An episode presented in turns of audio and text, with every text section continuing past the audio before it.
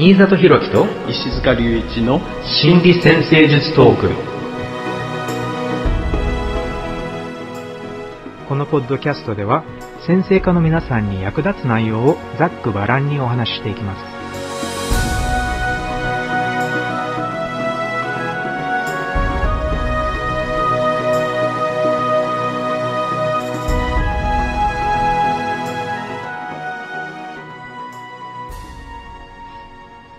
皆さんこんにちは。こんにちは新里弘樹です。石塚隆一です。はいえー今回は、うんワシントン DC に、えーやってきてノエル、ノエルティルセミナーの、あの、あの、ついででやってきております。はい。え4日間、これからノエル・ティル先生と勉強していくわけですが、はい。えーせっかくあの石塚先生とご一緒しているので、はいこれからえーちょっと対談形式で、ポッドキャストとビデオキャストをいくつか行って、日本人の先生科の方々にプレゼントするというはい企画を行っております。あ素晴らしいですね。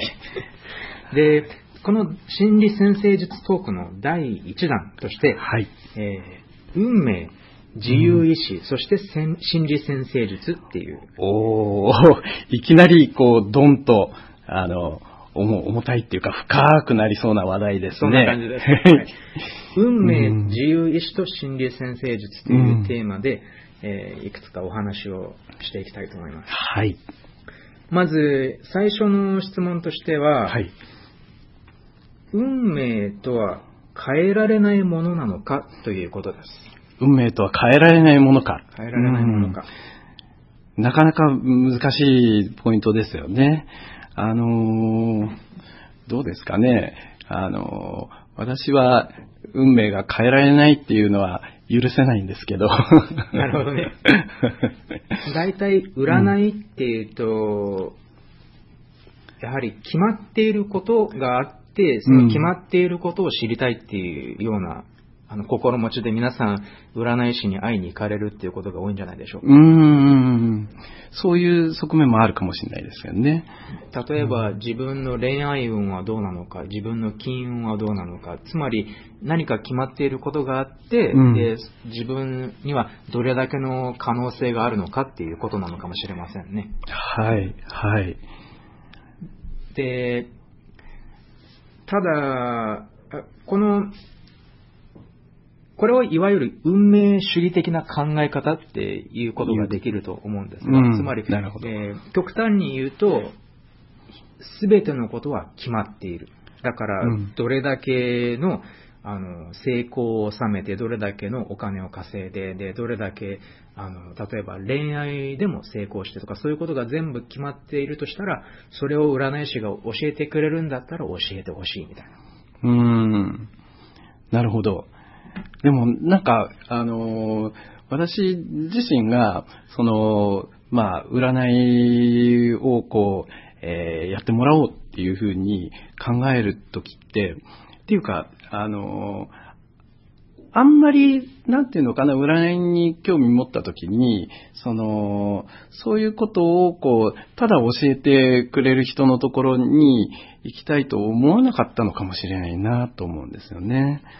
うん。あの、石塚先生が、じゃあ占い師に会いに行こうっていう、その動機の、動機の中にあるのは、どんなものだったんですか？いやいやいや、あの、私は結構ね、ひねくれていたかもしれないんですよ。で、あの、まあ、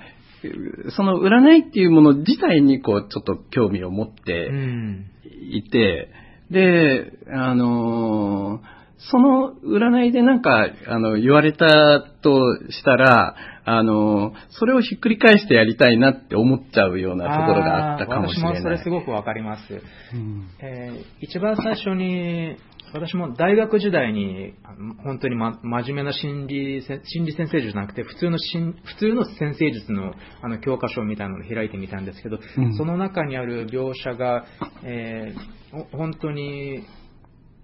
あの、ものすごく、あ、これイザベラ・ヒヒッキーの、おはいはいはいはいアストロロジー・コズミック・サイエンスって本ありますよね。あーありますああります。の、あの本の描写を見て、なんか、ものすごく、あ、あなたはこうでこうでこうなんだっていうのが、なんか、あの、すごくインパクトはあったんですけど、その、その、反面、なんとなく、これは納得、これだけで済ませるのは納得できないみたいな。こうんいわやっぱりだからそういう、参考になるところも、なんうんかピッとこう、あの、気になるところも言ってるのは確かにあるんですよね。でもなんか悔しいんですよね。そうそうそう悔しいんですよそこで、うんそこで、その、なんか、仕切りが、ね、うんこう、できちゃうと、なんかちょっとね、あの、なんか例えば、えあの、土星のアスペクトに、だから、あなたはこういう問題があるから、こう、ここういう人なんだよとか、そういうことを言われて、なんかそれで、いや、それだけで終わらせるのは詳しいとか、そういうのありますよね。うん、ちょっとね、だから逆にそういうところ言われたところで、いや、そうじゃないところをちょっと、あの、証明したくなっちゃうみたいなね、うんなんかちょっとひねくれたところがあるんですよね。あと、なぜそういう解釈に落ち着くのかっていう、そういうことも知りたくて、私も、はいあの先生術に、あの、どんどんどんどんのめり込んでいったっていう、うんそうそういうのあるので、わ割とそういうとちょ、ちょっと共感しますよ。はい、そういうところはい。うん。だからまあ、その、んでもなんかけ結局、そのどっかに、その、やっぱり、えー運命論的な、その、アプローチみたいなところが、とっても気になって、うんその、えー先生術に興味を持ってった、逆説的かもしれないですけどね。そうですね。本当に決まっているのだろうかうか、うかっていうみたいなところを、うんで、他の人に答えを与えられるんじゃなくて、自分で知りたいみたいなのが、そそういう、そういうのそうがありました。ですね。そうですね。うん。で、えー運命主義論っていうのは大体、東洋思想から発生しているとあの考えているんですが、ああ、そうなんだ。大体、ほら、仏教でもありますし、うん。多分他のヒンズー教とかでもありますよね。因果応報っていう考え方がありますよね。前世から決まっているあの運命みたいな。運命。が、うん。つまり、えこの、この今の人生で何か悪いことが起こったとしたら、それはあなたが前世で何か悪いことをしたからだよっていう、そういう考え方が結構浸透してますよね。仏教でもヒンズー教でも。うん。だから、それの反、まあ、そそれを反映した、あの、スピリチュスピリチュアル系の先生術や進化先生術とかね、前はい前世論を扱っていうんる先生術においては、そういう考え方に基づいたあの解釈っていうのがとても多いですよね。はいはいはい。なるほど。で、それの反面として、まあ、今のいわゆる現代的な考え方としては、うんえー自由意志を尊重するっていうのがすごくありますよね。はい。はい。これはノエル・ティル先生の先生術にももちろん、えーひおそらく彼の先生術の根底にある考え方だと思うんですけれども、うん自分の選択で自分の状況を良くしていくんだっていうことですよね。うん過去を理解して、で、そこからまた、より良い未来につなげていくみたいな。はい。なので、この、この二つの考え方っていうのが、今、まあ、この、この30年から50年ぐらいの間、だんだん、えーはっきりと分かれ始めてきてるんじゃないかっていう、そういう気がします。す。分かれ始めている。はい。うんあつまり、占い的な、運命主義的な考え方から逃れるっていうのは結構難しいと思うんですが、占いを長年やっている方たちとか、占いに興味がある人にとって、ただ、先生術っていう学問自体がそういう、より現代的な思想を持った知識人うん。によって扱われていくうちによって、はいだだんだんその自由意志をすでに取り組んだ内容に変わっていくのではないかっていうか、あのうんそうそういう感じがするんです。だとしたら、えー言語としても先生術が少しずつ変わ変わってきている。で、でおそらくティル先生もそういった流れを自ら、ねうんこの、この30年ぐらいで作り上げてきた方ですから、あーだから、これからもおそらくもっともっと現代的な自由意志っていうのを含んだ先生術っていうのが、うん。従来の先生術とはまた別に発展しつつあるっていう、そういう気がするんです。なるほど。でも、あの、それは自由意志を含んだっていはいうこと。っていうことは、運命と自由意識が混ざってるっていうことですよね。つまり、運命を否定するとまではいかないと思うんですが、うん。あ石塚先生はどうですか？運命を否定するか、否定しないかっていうこと。い、いやー、これは、あのーだから運命って何だろうっていうところの、あの、話になっていくんじゃないかなっていう気がするんですけどね。で、それは運命って何だろうっていうことから発展して、じゃあ生命っていうのは何をやってるんだろうかっていうような話になっていくかもしれないし、なんか、あの、ちょっと深まっていくんではないかなっていうことなんだけど、でも、運命だけっ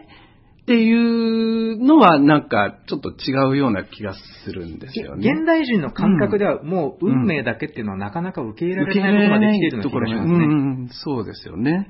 でも、そしたら、その次の質問は、じゃあ、もし自分に変えられるものがあるって、そういうふうに、では、まず認めるとしたら、では、自由意志の範囲っていうのはどれぐらいあるのか？うん。どのぐらいかっていうところね。どれだけ自分の自由意志で変えられるのか。うん、私も少し考えがあるんですけど、はい、えーうん、まず自分にはどうしようもないことがどれだけあるのか考えてみるんです。うん、例えば、えー、自分は両親は選べませんよね。選べない。ね、うん、どれだけ頑張ってもね、両親を選べないですよね。ねその、両親を選べないっていうところの話は、まあ、あの、まあ、普通の一般的な、こう、感覚ではあるかもしれないけど、例えば、そのちょっとスピリチュアルなね、あの、発想の中でね、あの、忘れてしまってるかもしれないけど、この世に生まれてくる前に、選んでやってきたんだよ、みたいな。そうそうそうそう、うそういう表現もあるじゃないですか。うん。そういうところまで行くとね、あの、いろんな設定ができてしまうかもしれない。そのスピリチュアルな哲学によると、うんうん、自分に必要な両親を選んで生まれてきたんだよっていう、そういう考え方ありますよね。そうそうそうそうそう。いう多分、それも運命、運命っていうことについて理解していく上では割と、あの、うん、いい考え方なのかもしれませんね。はい。で、つまり自分には変えられないこと、今の自分ですね、この体を受け取ったエゴとしての自分にコントロールできないものを運命として仮定してみると、はいはいはいはい。とすると、あの良心っていうのはまず自分が自我が発生する前にね、前に決められた存在ですから、これ、運命の一つだと思うんです。うん、もう生まれて、その、もう自分になっちゃったら、うん、もうね、その、選んだとかいうことを忘れちゃって、こう、今のね、状況としてこう、面と向かっているわけだから、その時点になっちゃったら、もう、あの、選べないわけで、選び直せないっていうか、ね、そうです。はい。あと、えー、自分の持って生まれた体とかありますよね。で、持って生まれた病気とか。病気とかね。あの、はい、生まれながらそういう何かを抱えて生まれる場合もありますよね。あとは、た、例えば、あとは背がものすごく高かったり低かったりとか、外見がこういう外見をしていたらああいう外見をして、こういうのも全部、ある程度決められたことではありますよね。どれだけ努力しても、ね、あの、背を伸ばしたりすることはできませんから。はい。で、あの、まあもちろん、その、えー、生まれてから、こう、赤ん坊の時、ある程度の、あの、時までは、あの、自分の育つ環境自体も、あの、もしかしたら、あの、あんまりコントロールはできないんじゃないかな。それも、そう、だから、つまり、それが両親を選べなかったということと、うんうん、家庭環境を選べなかったっていうこと。ね、だから両親と家庭環境、うん、これは心理先生術でもとても最初から深く取り上げる内容なんですが、だから、えー、運命と言ってしまえば確かにこの,、この部分が運命的だっていうのはありますよね。はいはい。で、自由意志の範囲としては、では、その、その自分に与えられた両親と与えられた環境を持って、うん、そその中で育った結果として、え今、ちょっと今、一部中断してしまったんですが、えー、その自分の両親と与えられた家庭環境を育の中で育って、で、成人して、はい、そこから、その、そうやって経験した材料を、どのように今の人生につなげていくのか。ね、どのように今の人生に生かしていくのか、またはそれらの材料をどれだけ自分の可能性を閉じ込めることに、うん。あの、使っていってしまうか。うん。なので、そこら辺から自由意志の範囲っていうのがまた、なるほど。現れてくるんじゃないかということは、えーその大人になってから自由意志。ある、ある部分ね。その大きく。あの、エゴがうん。だんだん完成していきますよね。うんあの、二十歳の自分、はいはい30歳の自分、40歳のうん自分って。、まあだから、あの、ちょっとその、ととっても単純に分けて、その、まあ自分でほとんどのことを決定できる立場になるっていうか、その状況になる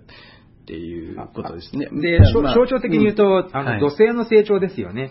うーんあの子供の頃から家庭環境によっては、あの、小学校の頃から宿題が始まって、うん。で、あの、家庭環境によっては、ちゃんと宿題をやらなきゃいけませんよっていうことを、あの、うん。まあ、学校という環境、そして両親という環境によって教えられますよね。うん。で、えーそれをうまくできる子供ばは、あのまたその土星という、まあ、責任感であったり、自尊心であったり、そして自分の選択肢と責任っていう、そういうことを身につけていくわけですよね。だから、その、できるようになったところまでを土台にして、その、その範囲で自由にできるっていう。なるほど。えーもっと、例えば社交、社交的な知識を持っている環境、大人がいる環境に育った場合は、うんじゃあ友人たちとどう接すればいいのかっていう、そういうことも教えられながら、それもだんだん自由意志に加わっていきますよね。はい、はい。ただ、もしそういう環境が全くない状況で育った子供は、えーうまくうん友達と付き合っていくことっていうのもまだ学べないまま大人になってしまうので、うんそういうところももしかしたら運命的に感じてしまう危険性がありますよね。ああ、なるほど。うん。ということは、だから、その、自分でこう、選べる範囲っていうのが、あの、だんだんとそういう成長の過程によって、こう、しっかり定義されていって、うん。それが、こう、一通り、あの、まあ、揃うと、あの、まあ、ある程度自由にう動けてる感覚になっていくはずだ、みたいな。例えば、うん。コーチングを大人から受けられるっていうのは、うん。いわゆる幸運ですよね。はい。あの何か、何かに長けた、何か良いものを持っている大人が、それを、自分の知っていることを子供に教えてあげる。そういう環境があるっていうことは、うん。子供にとってはラッキーなことですよね。うん。これも、もしかしたら木星みたいな象徴によって象徴されている、あことなのかもしれないですが、はい、こう、あの、助けが入る。助けがまあ、あある意味、だから、木星と土星が、こう、飴と鞭で、こう、成長させていくそういう感じかもしれませんね。ううんんはい。だから、自由意志っていうのは、子供の頃から少しずつ少しずつ鍛えられて、で成長していくものだと思うんです。なるほど。はい、はい、はい、はい。で、それを心理先生術につなげていくと、では、自由意志を尊重する先生術の使い方っていうのはどういうふうにできるんでしょうね？先生術で、そそれを尊重するっていうこと。うん。だから、あの、じゃあ逆に、その自由意志を尊重しない、えー先生術っていうのと比べてみると、なるほどはあの、はっきりするのかもしれないですけどね。自由意志、自由意志を尊重しない先生術。つまり、うんホロスコープをうん先生術師が見て、うんで、あ、この天体がここにあるから、あなたはこういう人生を送るでしょう。うんあなたはこういう人格でしょうっていう、そういうふうに決めつけてしまうっていうことかもしれませんね。ああ、なるほど。うん。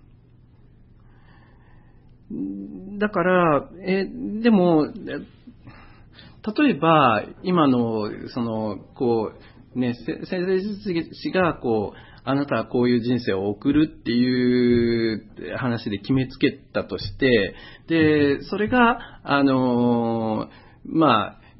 さっき言ったね、その、えー自分でこう身につけるべきことをこう、えーいつまでにこう身につけてってこう、あの、その注目点を作っていくっていうのかな。そういう形で、うまくガイドになって、こういうことする、こういうことするって言って、だんだん気づ、あの、それに従っていくうちにだんだん実は自由意志を発揮できるようになっちゃうっていう、うまい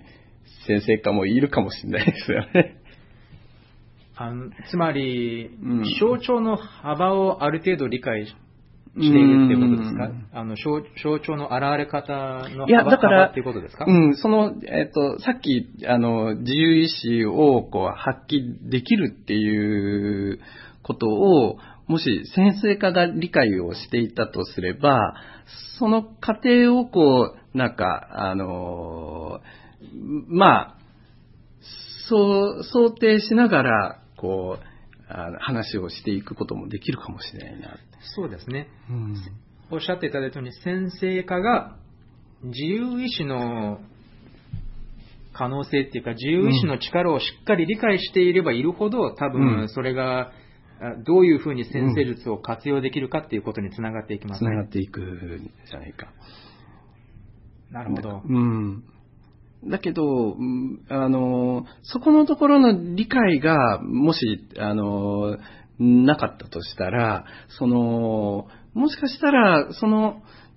なんていうのかな、その、えー決めつけないで、こう、話をこう、するっていうことをしたとしても、あの、もしかしたらその自由意志をこう、育てていく力になりにくかったりするかもしれないあ、もうちょっと言ってください。うん。だから、あの、あなたは、あの、自分で決められるんだよっていう話を、こう、えーすると、するじゃないですか。ああ、お説教タイプですね、それ。えーうん、いやいやいやいや、うん、うん、うん、うん、うん、で、そうそういうお話をしたら、うん、うん。そういう話をすれば自由意志が育つっていうわけではないんですよねじゃないかっていう。あの、だって、それだけだとなかなか、実際の行動にはつながりにくいと思うんですが、それだけだとで。すよね。ただのお説教みたいで。うん、うん、うん、うん。ただ、それを、でも、こういうふうなお話もそうなんですけど、はい概うん概念として、うんまず最初、運命で決まっていることと決まっていないことがあったとしたら、でも、うんあの、自分で決められることっていうのは、今まで考えてきたよりもっともっともっと大きい範囲かもしれないよっていう、そういうのは、うん。まあ、概念的にも知っておくべきですよね。うん。え、えそれは、え、ど、どっちが？先生家が知っている、その、クライアント、先生家もそうですし、でうん。それはクライアントの方がそれを本当に理解してくれたら、うん。すごいそのことについてね。はい。うん。はい、はい。で、心理先生術をやっていると、うん。そこら辺がはっきりするっていう感じのご感想をいただくことが多いと思うんですが、はい。なんか、あ、あの、自分が今いる現状の、あうん、ついこの間、あの、ライブコンサルテーションを、あの、はいはいはいはいマスターコースジャパンの一環で行ったんですが、はい、はい、はい。その、その、受けた、受けてくださった方のご感想をいただいたんですが、えーその感想の中に、えー他の先生術と違って、自分が今いる状況うん。の理由をはっきりとうん。地に足のついた形で教えてくれたのが素晴らしかったっていう、そういうご感想をいただいたんですが、つまり、今自分がいる場所、今自分がいる現在がうん。なぜこうなったのかっていうことを、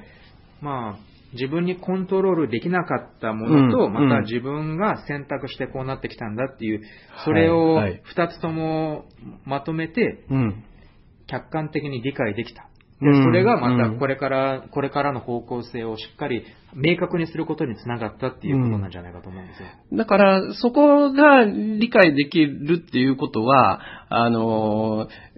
要するに、自分が自由意志を発揮できるっていうことをどっかでちゃんと限理解界に、おそらうんく限界にそれを理解させてくれたんだと思うんです。うんその、うんあの心理先生術のプロセスが。プロセスがね。はいうん。だから、あのー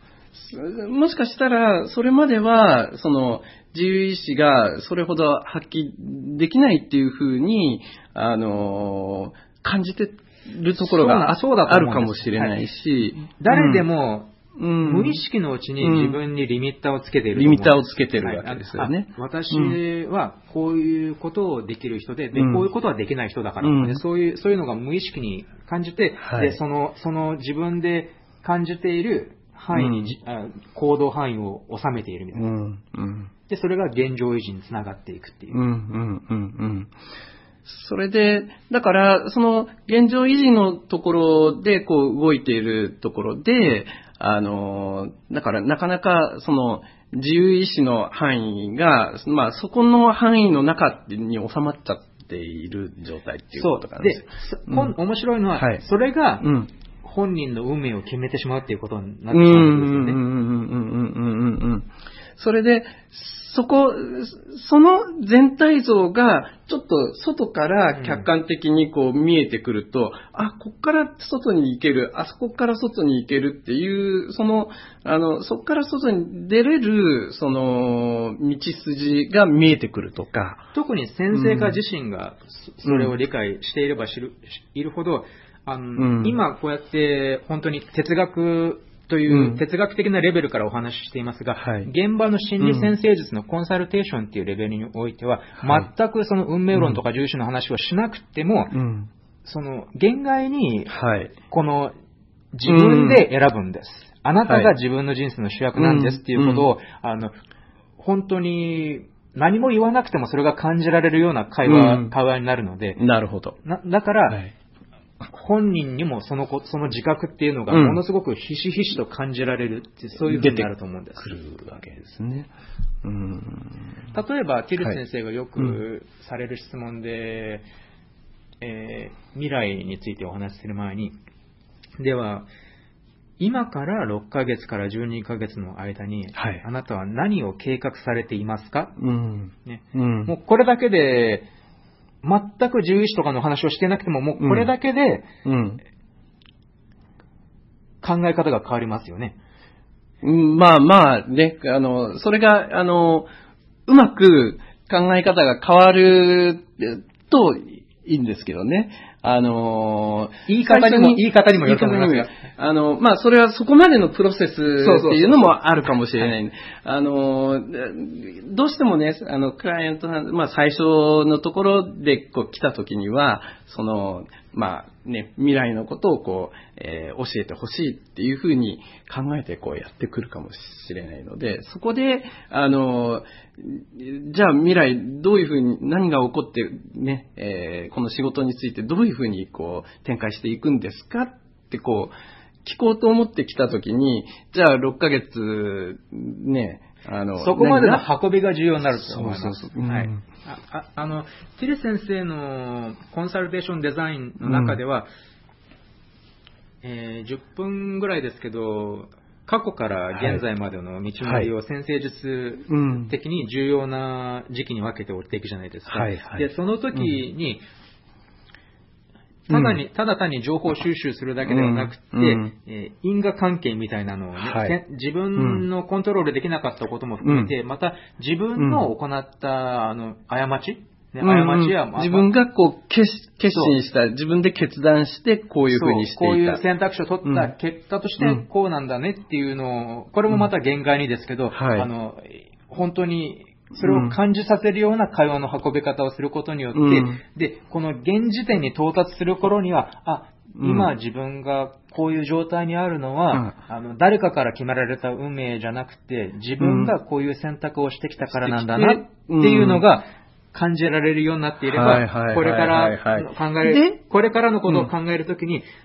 実はクライアントに力を、選ぶ力を与えるわけです。はいはいはいはいはい。だそういうプロセスがそこまででこう積み重なって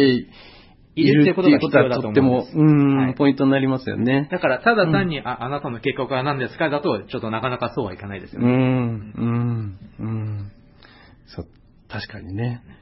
だから全体のこう、あの、理解っていうのかな。そうだと思います。うん。やっぱそのプロセスとして、その自由意志をこう、あの、発揮していながら、このパターンがこうできてくる。で、そのパターンを、まあ、ある意味自分でこう、作りながらこう進んできて、ほんで、今改めてパターンを変えて、その自分の思った、あの、方向に行くパターンをどう作っていこうかって考えるみたいなね。で、うん、特にティル先生のようにたくさんのことを成し遂げてこられた方のお話を聞いていると本当に思うんですが、はい、あ本当に私たちが思っていることよりあの可能性っていうのは大きいんだなっていうのをいつもいつも感じるんです。私たちの持っている可能性っていうのは、はい。はい、自分が信じているよりももっともっと大きいんだなっていうのを感じます。だから、ティル先生がされるあのコンサルテーションの最中にクライアントに提示されるアイディアとか、うん、あのこれからの可能性っていうのもあのびっくりするような、ね、これまでの自分と合わせて考えると全く考えられないような、うん。うん、つまりその人が自分で抱いているその壁みたいなのを打ちはい、打ち壊すみたいなね、うん、そういう、それだけの自由が、あまあ、ティル先生みたいな方はそ、その、それだけ自由に自分の才能を発揮されてきたからこそ、それだけの自由を持っておられるわけですよね。かなり、かなり大きな自由意志の幅を持っておられますよね。はい、だからそういう方からのお話を聞くと、やっぱり自分の、うん、自分のこう閉じこもっていた殻っていうのも打ち破ってくれる効果があると思いませんか、うん、そうですよね。あのー、時々、まあ、この運命と自由意志、あのー、考えるときに、あのーまあ、その運命っていうのが、今ね、その、えー、自分が作ってるパターンから出てくるっていうところで考えたときに、そのパターンっていうのは、もしかしたら、あの、生まれて一番最初の頃は、そんなにパターンを持ってなかったのかもしれないな。だから、あの、赤ん坊、生まれたばかりの赤ん坊は、あの、もう、まるまる自由意志でこうやって動いてるんじゃないかな。ね、あるいは自由意志を発揮しようっていう力がとっても強いんじゃないかな。そうですよね。で、うん、普通の環境にいれば赤ん坊はものすごく、はいものすごくハッピーですよね。ハッピー。うん、うん。それが、でもじゃあ、そのパターンをどう、その、学んでていくのかなっていう。ところの、そのプロセスをちょっと、あの、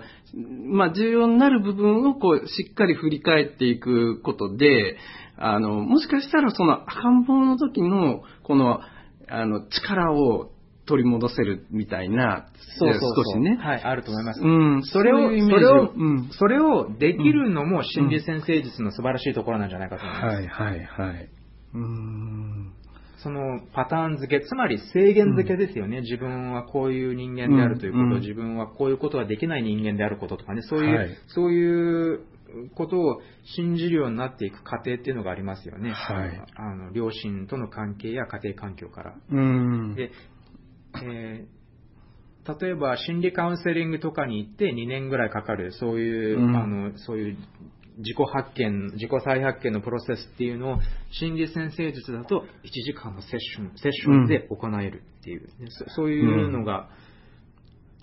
うん、とても、とても強力ですね。強力ですよね。はい。うんでは、そうですね。では結論。はい。結論として、はい。結論？結論ですね、うん、運命と自由意志と心理先生術についてお話をしてきたんですが、はい、えー、運命は変えられないものなのかどうか、自由意志の範囲はどのくらい広いのか、自由意志を尊重する先生術の使い方とはどんなものなのか、うん、そういうことについてお話ししてきましたが、えー、いかがですか？うん。まあ、でも、結局ね、その、運命と自由意志の、その、間っていうのかな、そのブレンドっていうのかな、うん、それをこう、あのまあね、えー、まあ、人生の中で経験してるっていうようなことじゃないかなっていう気はするんだけどね。ねうん、だから、あの、運命で全てが決まっているっていう風な感覚っていうのは、あの、ね、あの、もしかしたら、その、感覚として、その、出てくる部分はあるかもしれないけど、うん。あの、でも、自由意志と、こう、合わせながら、こう、進んでいく。その自由意志を、こう、どう発揮させていくかっていうところの、あの、理解が、まあ、とっても重要になっていくのかな。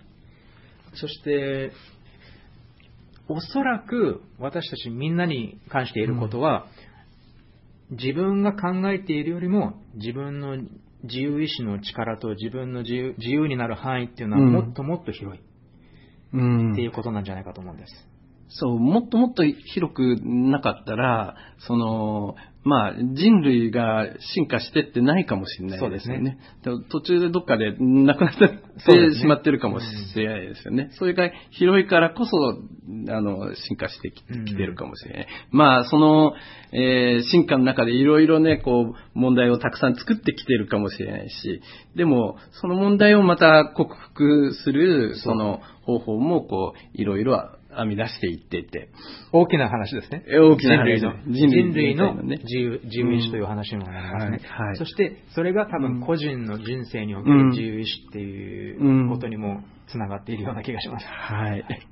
では、こんな感じに。はい。しましょうか、結論で。はい、結論として。はい。では、ありがとうございました。ありがとうございました。